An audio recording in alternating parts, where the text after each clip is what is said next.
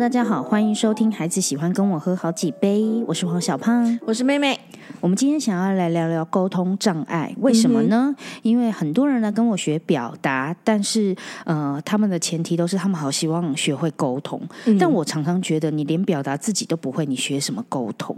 但他们常常觉得沟通很容易出现阻碍，嗯嗯嗯嗯嗯，所以好，因为表达的议题呢，我聊够多了，那我们就来针对一下 这那如果个沟通阻碍是不是？对，就跟别人聊天讲话的时候，一直是觉得困难重重。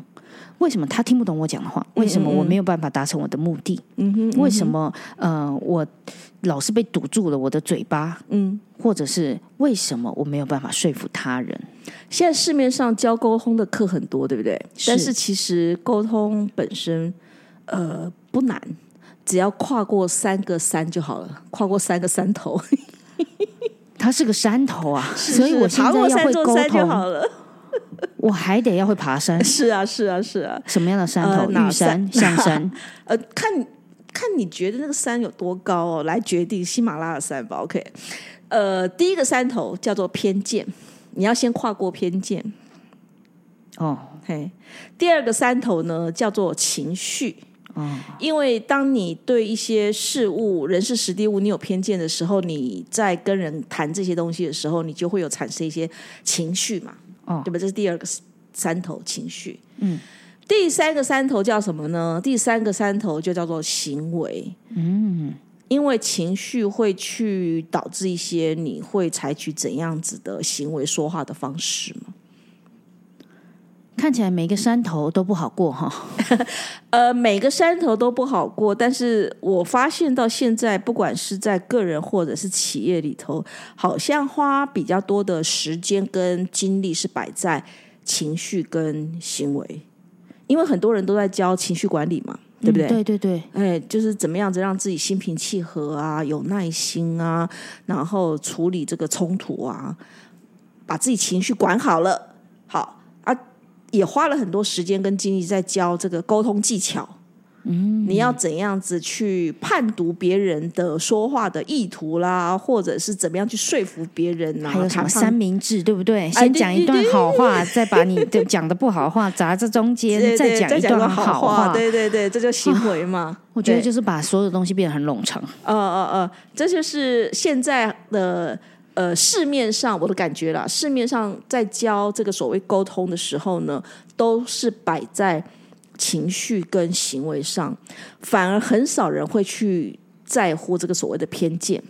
也就是说，如果照这种情况来讲的话，是不是有点暗暗示或者是鼓励说，你们在跟人家沟通的时候，其实是可以带着偏见来的？等一下，你说的意思不是不要偏见，嗯而是可以有偏见。当然可以有偏见，但是你要知道啊。你知道你平常对于什么样的人特别容易有偏见？呃，或者是什么样的对于事事情有什么样的态度？嗯，对，你的观点是什么？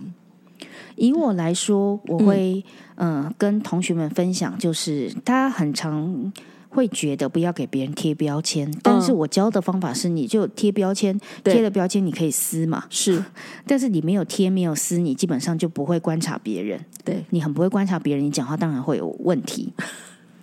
也就是说，很害怕去定义，可是其实你已经定义了，但是你的定义就模糊不清，所以反而不晓得要解决什么问题，对，对不对？在讲话的过程中，有时候我也挺挺觉得某一种人很烦，嗯，就是他什么都都 OK，但是其实都不行。其实他就是把责任都丢在我身上。哦，对，没错，你在讲谁呀、呃呃呃呃，不会撒花吧？没有没有没有，我们可以来看看说，嗯。偏见如果呃是一个重要的山头，嗯嗯，那跨越它的方式反而是认真的把它视为一个山头。是。去就好好的看看他，你到底你到底在想什么？因为我常会听到有些人的讲法，说啊我的意见不重要，嗯，什么都听你的，对啊，我就说这种很烦啊，容易责任在我身上。但什么都听你的。那可是问题是你你提了什么呢？我都觉得不好。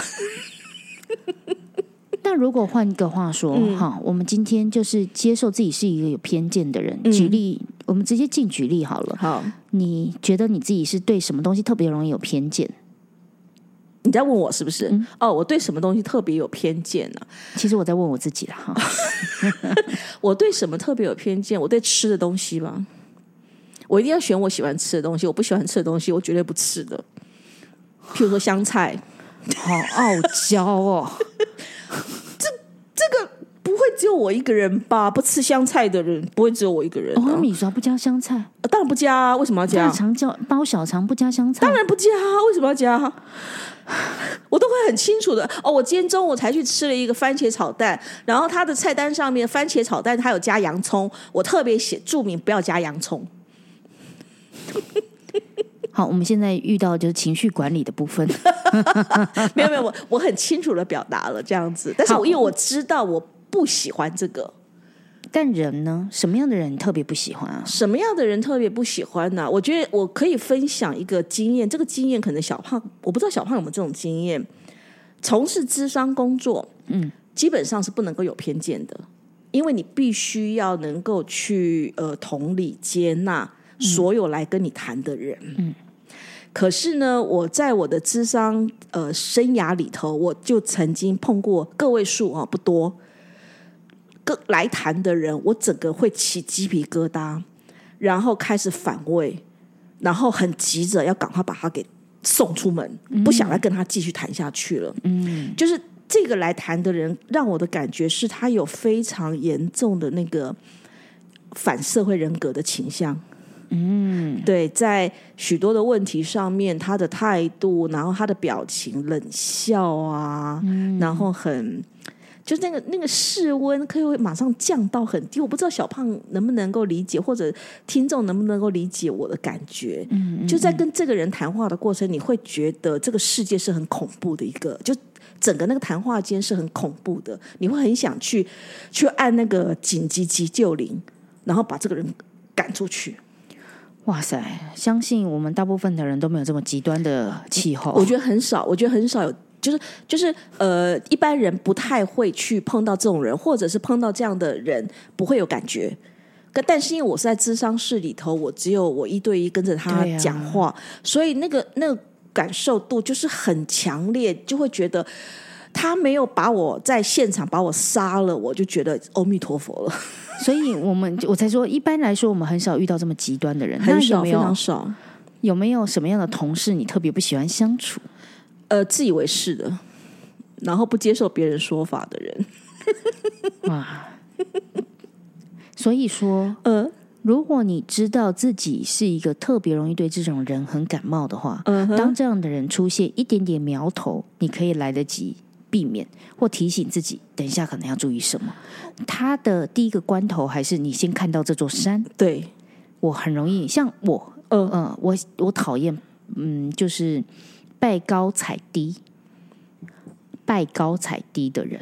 就是他对高的人，他会非常的呃极尽谄媚，对，然后对于位阶比他低的人，就会非常的不屑，然后欺负他。你的意思是对这样的？我不喜欢这一种人。OK OK，看就是就是也看不起看不起不如自己的人。这个我会比较容易，就如果有类似像这样的行为，嗯我就会很容易就先给自己一个叮咚叮咚啊这个行为我可能。所以小胖很在乎平等。然后另外一个嗯是沙文主义，可是这个我已经被磨到某一种。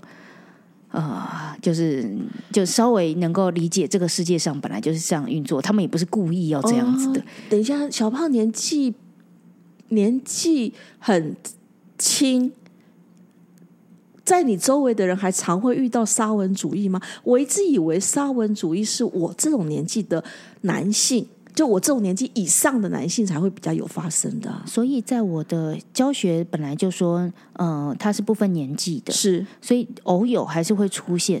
就算是很年轻人，他忍不不小心的这种，那个跟拜高踩低还是有一点相像，相的，对，有点像，就是对，所以对我来说，我我去嗅觉就感觉到他对于人的那种不平等或不尊重的那个感觉，是让我会不舒服的。那这个不舒服，我只会放着，因为我知道我有这个毛病。是可能会放大这样的不舒服，是，所以我必须要先放着。就好像我的学生来到现场，他真的不是故意杀文主义，但他可能不小心的说出了，你知道吗？那个人就那个男的就不容易就不小心哭了，男生哭哎，然后像这样的一句话这样 啊，或者说有问题的就是女人，对对对，类似这样的话题，对我而言，我就是会。冰崩冰崩，理解理解。然后，但我知道我有这个山头，我有这个偏见，我很容易遇到这种东西，有出就是就是各种愤怒在搅和。对，所以我当时可以不动声色，因为我可以继续在聆听他在讲什么。对对，说不定他不是，说不定他的社会框架，说不定他的什么什么什么。所以我先知道了我有这个状况，这个就是看到山头的方法。对。对，你要知道自己不喜欢什么。可是很多时候，我们对于自己不喜欢、讨厌的东西，是避免去谈它，或者是去看它，觉得好像好像去谈它、去看它是暴暴露了自己的缺点了。那这样子，你就算是跟呃，比如说有企业的呃邀讲，他们要你去聊这件事情，不聊，那怎么样去让大家理解偏见是一个是可以正视的呢？哦。因为当你对某些人、某些事物你是有偏见的时候，你去碰到这种人，你的情绪一定会受到影响。嗯，所以大部分找我去讲课的都是谈情绪管理嘛。嗯，可是我会先从个人经验来谈，就是你讨厌什么事？嗯，好，你讨厌什么事？那你讨厌，或者是你在办公室里面你不喜欢。呃，同事怎样的行为，嗯，去讨论这些东西。那从讨论这些东西的时候，来去回溯说，你会有这些，你会这些讨厌的原因，不是因为这些同事有这个行为，而是这些行为在你过去的生命经验里面有给你什么样子的一个不好的感受。呃，我我我忘了我是不是有有谈过，就是我在一个企业里面，那个主管很讨厌他有个同事很大声讲话，懂。对，有有有对吧？很大很大声讲话，可是呢，他因此他对那个同事就有一些呃不舒服的感觉。嗯，可是其实真正的原因是因为他的母亲在教训他的时候，声音是很尖锐、很大声。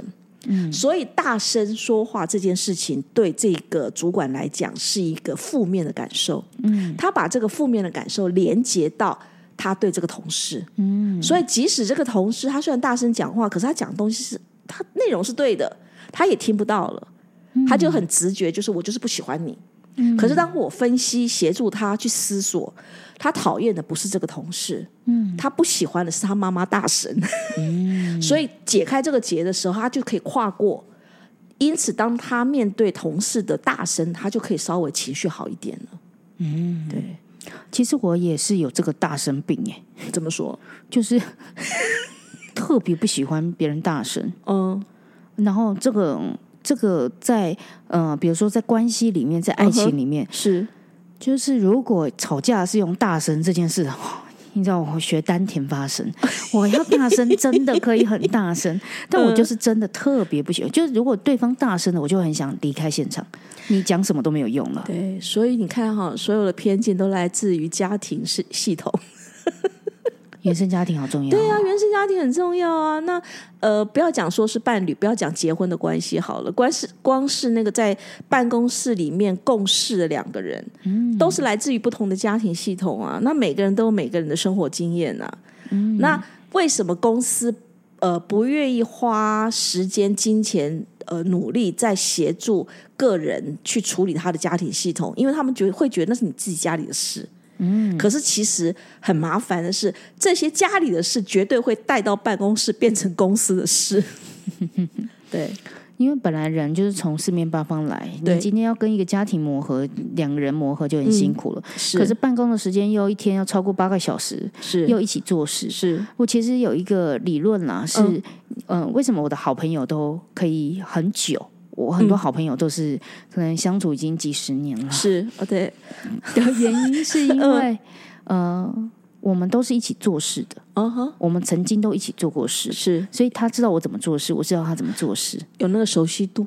会有一种我们做事的价值观是一样的。对，或者是我们做事的手呃，对于事情的认真方法、努力的态度，各种东西都是我们彼此都很了解彼此，有信任度。对所以，当我们呃从那个事退下了之后，嗯我们变成朋友关系，我们还是可以畅聊。就会很珍惜嘛，对对不对？可是问题就在于你，你到一家公司，你到一个组织里头去，你不可能都碰到这样的人呢、总是有一些人可能他工作的态度跟你不一样，就是不一样啊，嗯，对不对？那很多时候是你必须要去理解。啊，当当你不理解的时候，就会蛮多人，这是为什么很多人觉得在工作过程当中很很虚假、嗯。很伪装。好像蛮多人有这种状哎，况。对啊，就是就是我我其实根本不喜欢你，然后我必须要用我情绪管理的方式和颜悦色的跟你进行沟通。但他不承认自己讨厌你。嗯，对，但是那个讨厌，其实在不知不觉当中，噗嗤噗嗤噗嗤出来了。在我的课程里面有一个课程环节，会邀请同学们分享他讨厌的人的全名，然后我会提醒他们不要是呃名人，不要给我一个政治人物，哦不要给我一个就是很远在天边的人，最好是你身边周遭的人。可以可以很亲近的，对，那他们讲名字的过程中，我说你也不要告诉我什么原因，不要告诉我事情。嗯原因就是因为我觉得每一个人都会有讨厌的人，那个人代表是某一种习性，某一种呃频率。你讨厌他，不是憎恨他的原因，就是因为他在某种频率、性格、工作处事跟你不搭，就是不搭，对，所以他不至于去死。他只是 让你不舒服，对，那你知道那个不舒服的原因很重要，对，你非常非常反而重要，可以跟这个人相处，是因为而且你也不用摆姿态，就摆说我要喜欢你，因为你已经知道了这个讨厌是不可能。不可能去除啊。对，这个不可能去除。其实我想举一个呃另外一端的例子哦，因为有很多的心理学家、心理心理师，他会希望教导来谈的个案跟自己的父母修修通，哦，好，呃，对，要跟自己的父母和好，因为很多来很多来来找心理师谈话的个案，他其实许多的痛苦来源是自己的父母嘛。是照顾者嘛。嗯，那所以心理师会希望要教这个个案怎么样子跟不管这个父母还在不在，也许不在了，用一些方法仪式来去修通这个关系。好，修通这关系，这样子呢，他才能够解决他的呃对跟父母之间的矛盾啊、冲突啊这这些部分，然后生活会比较好一点。好，我觉得“修通”这个词就是修理跟疏通。我都会告诉我都会告诉跟我来谈的人说啊，你你不喜欢就不喜欢嘛，你你觉得你你很讨厌你爸这一点就、哦就是啊，就正常啊，为什么一定要非要喜欢不可，或者非要接受不可？所以其实不用一定要喜欢爸爸妈妈。对我觉得不一定啊。我有堂课叫“天下有不适，适是适合的适，天下有不适的父母”，就是、这个“适”就是天下有不适合担任父母的人，也有天下不适应的父母，嗯，一定有的啊。不是每一个父母都是呃准备好了，或者是在当父母以后知道怎么去当父母的嘛？所以你必须要有意识的抵抗上一代。不用到抵抗了，你了解就知道了。然后你你可以看到他们的呃 weakness，他们的弱弱点，然后知道他们为什么发生这些事情，因为他们发生这些事情也不是他们自己所愿，可是他们养成了之后呢，把一些呃不好的状况交给你，所以让你 suffer，让你受苦，你能够理解比较重要。对我而言，我常在课堂中说，你要有意识的抵抗上一代，然后去翻转下一代。但我的意思就是，当我们去理解，在他们那一代，他们又不了解现在有这么多自媒体，未来的世代，他可能还是告诉你一定要考好考公务试人员考公务人员 等等之类的。哈他们还是希望稳定，是等等之类的。是他们。所以他们不是你，他们不能理解。那对你而言，你去教育他的意义好像也没有那么多，因为嗯，很难呐、对，那不如就是理解他们，就是哦，反正就是把他们挡在外面。对我来说，就很像挡在外面。OK，我知道你在说什么，对然后、嗯你不用处理，对，对，因为没有知道他们担心什么，对，然后但是我去做我该做的事情，我去翻转我们下一代。对，因为呃上一代他们的生活经验使得他们对很多事情都没有安全感，所以就会影响了下一代。那他们的下一代呢，也接受了他们这种不安全感之后，再更影响下一代。就会继续下去嘛。所以总是在在某一代要 stop it。对了，那如果是这样的话，嗯既然偏见都有可能跟原生家庭相关，那怎么情绪管理又怎么样在行为上面可以让我们的沟通无阻碍？呃，你了解自己的偏见了以后，你的情绪才会比较不会受到影响。才不会有负面，因为往往会导致沟通会有障碍，是因为你情你负面的情绪上来嘛，你生气了，你沮丧了，你悲悲伤难过，所以使得沟通会有障碍嘛。可是你了解了之后，你的情绪会比较稳定的时候，你才会采取好的技巧嘛。所以就会是我就讨厌他，呃，那怎样呢？或者是呃，我我不晓得哎，我觉得这是一个一个蛮 drama 的画面哦。就是如果你对你讨厌的人直接跟他讲，你知道吗？我其实就很讨厌你，可是我还是要跟你共事，好吧？那我们就来看看我们怎么一起共事呢？当然我们都会把它么结果演的很 drama。可是我自己，因为我自己经历了这件事，为什么我会开发了课堂课堂环节？就是嗯跟我说说你讨厌的人全是名，你不要告诉我原因，只要告诉我名字就好了，让你去接受你会讨厌别人。是你接受了，你会讨讨厌别人，比较能接受别人会讨厌你。对，好，那这个讨厌本来就是一个真实存在的，没有得修改的。正常。好，嗯，然后我就会说，进而你就会感谢那个被你讨厌的人的存在，因为有他，你才会理解原来哪些人是很容易被，就是着了你的道，是就很容易踩了你的线。是好，所以对我而言，呃，我是很清楚知道我讨厌的人，他让我修行了这个功课，让我开发了这样的课程去带给同学们。是到到现在，我还是很知道我会讨厌什么样的人，跟感谢他的存在。是是是，这样就会让我们的小胖更可爱。反而就比较真的就情绪上面遇到他总是要工作的时候就工作啊，对啊，我们都不会在彼此假装我们彼此喜欢了不会哦。哦，那真的是很比较放舒服松呢，嗯，不用再表现我们彼此是虚伪的样子。对 对啊，所以呃，在职场上面，很多人会觉得虚伪的原因，就是因为你没有办法去知道自己的偏见，或者是你就接受自己的偏见，然后你必须要去装一副样子。例如遇到 OK，那他是感受得到的、啊，对啊，因对啊，为讨厌这么明显。是啊，是啊，是啊。那行为呢？行为的话，当你有比较稳定的这个情呃情绪的时候呢，你才有比较好的策略或者方式去进行沟通嘛。然后你的沟通就会比较符，可以符合所谓的沟通技巧教的东西了。比如说刚刚说到的三明治，哦，对，你就会知道 先赞美，再提醒，再赞美。嗯，我不是很习惯用三明治的方式方来讲话，因为我觉得前面先赞美再提醒的话，那个呃前面的赞美就已经被否定掉了，所以我觉得我比较会采取的方式是，我会先提醒赞美，就好的我会放在后面。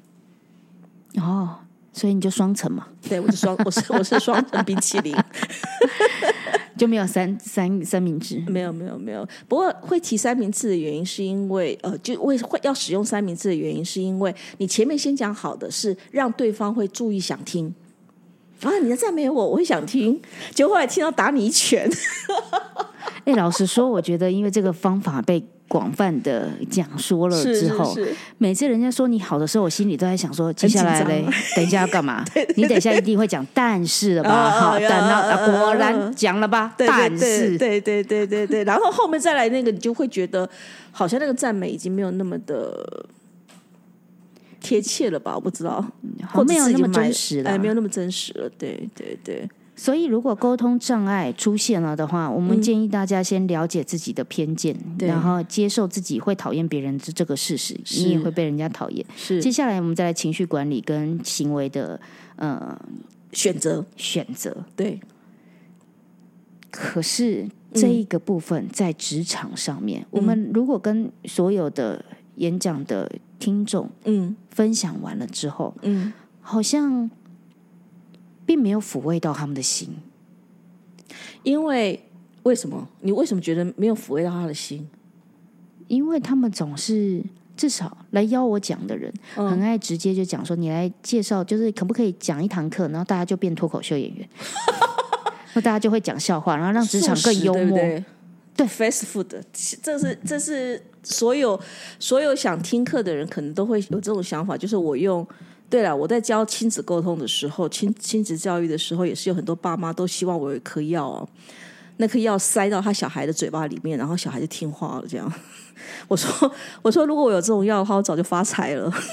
如果我有这种药的话，就是你先吃。我 永远在讲，家长改变了，小孩就跟着变。的确，每一个人都回溯原生家庭的问题，所以原生家庭家庭的始祖就你呀。不过，刚刚刚刚那个小胖提到那个抚慰心灵的部分，呃，其实是摆在偏见了解那个部分，可能比较要花多一点时间在那个所谓的智商的工作上面，因为你要知道你的偏见来源，你要花比很多的时间。那那个部分通了之后，你再来看你的情绪管理跟你的行为选择的时候，就会比较顺。那往往是那一段没有的时候，他就急着要呃一招半式闯闯江湖嘛，然后就能够杀尽所有的敌人。那所以就会出现主办方跟你说，我们想要请老师来聊聊情绪管理，怎么样的行为可以让我们的职场更有斩获呢？好，所以呢，我就会喜欢教压力调试，我就直接教按摩啊。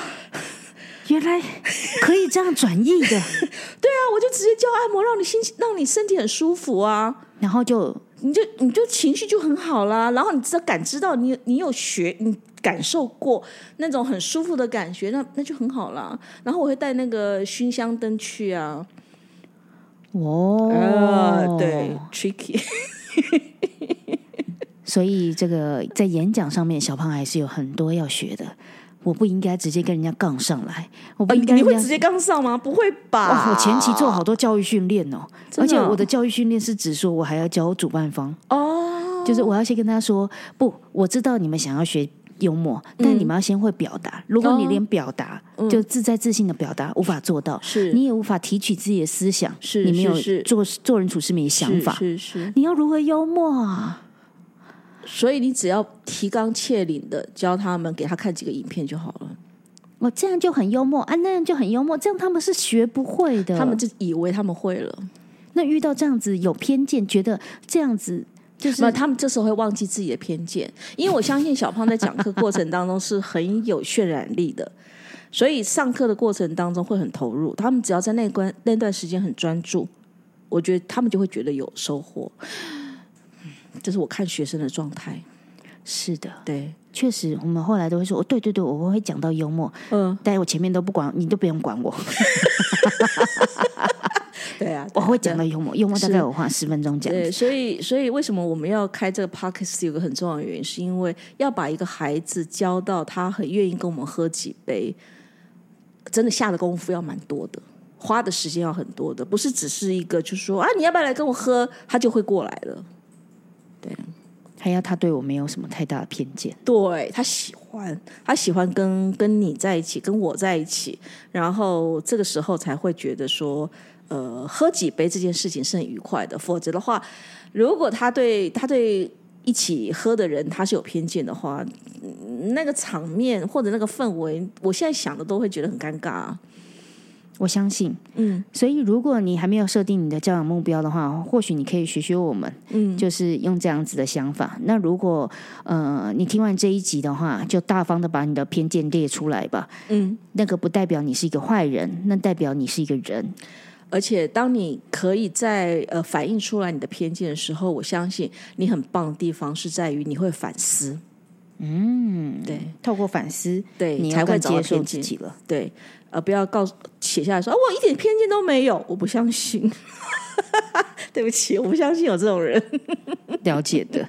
那我们今天的这一集就要到这边喽。我相信你听完沟通障碍的这一集，最后你想的还是，那我要如何表达自己？来上我的课喽，拜拜。OK，拜拜，拜拜。喜欢我们的节目，可以订阅、追踪、下载 Podcast 到手机，或者可以赞助哦。Apple Podcast 的听众记得帮我们按订阅，留下五星好评，或者可以小额捐款，让小胖跟妹妹继续陪伴大家。如果你特别喜欢妹妹，想要找她咨商的话，可以搜寻好合的官方 Line 小老鼠 H O W M A T C H 二五二九，或者是好和顾问粉丝专业。如果想要学习表达，可以搜寻黄小胖官方网站，或者是官方 LINE 小老鼠 P O N P O N Y E L L O W，相关讯息都在资讯栏。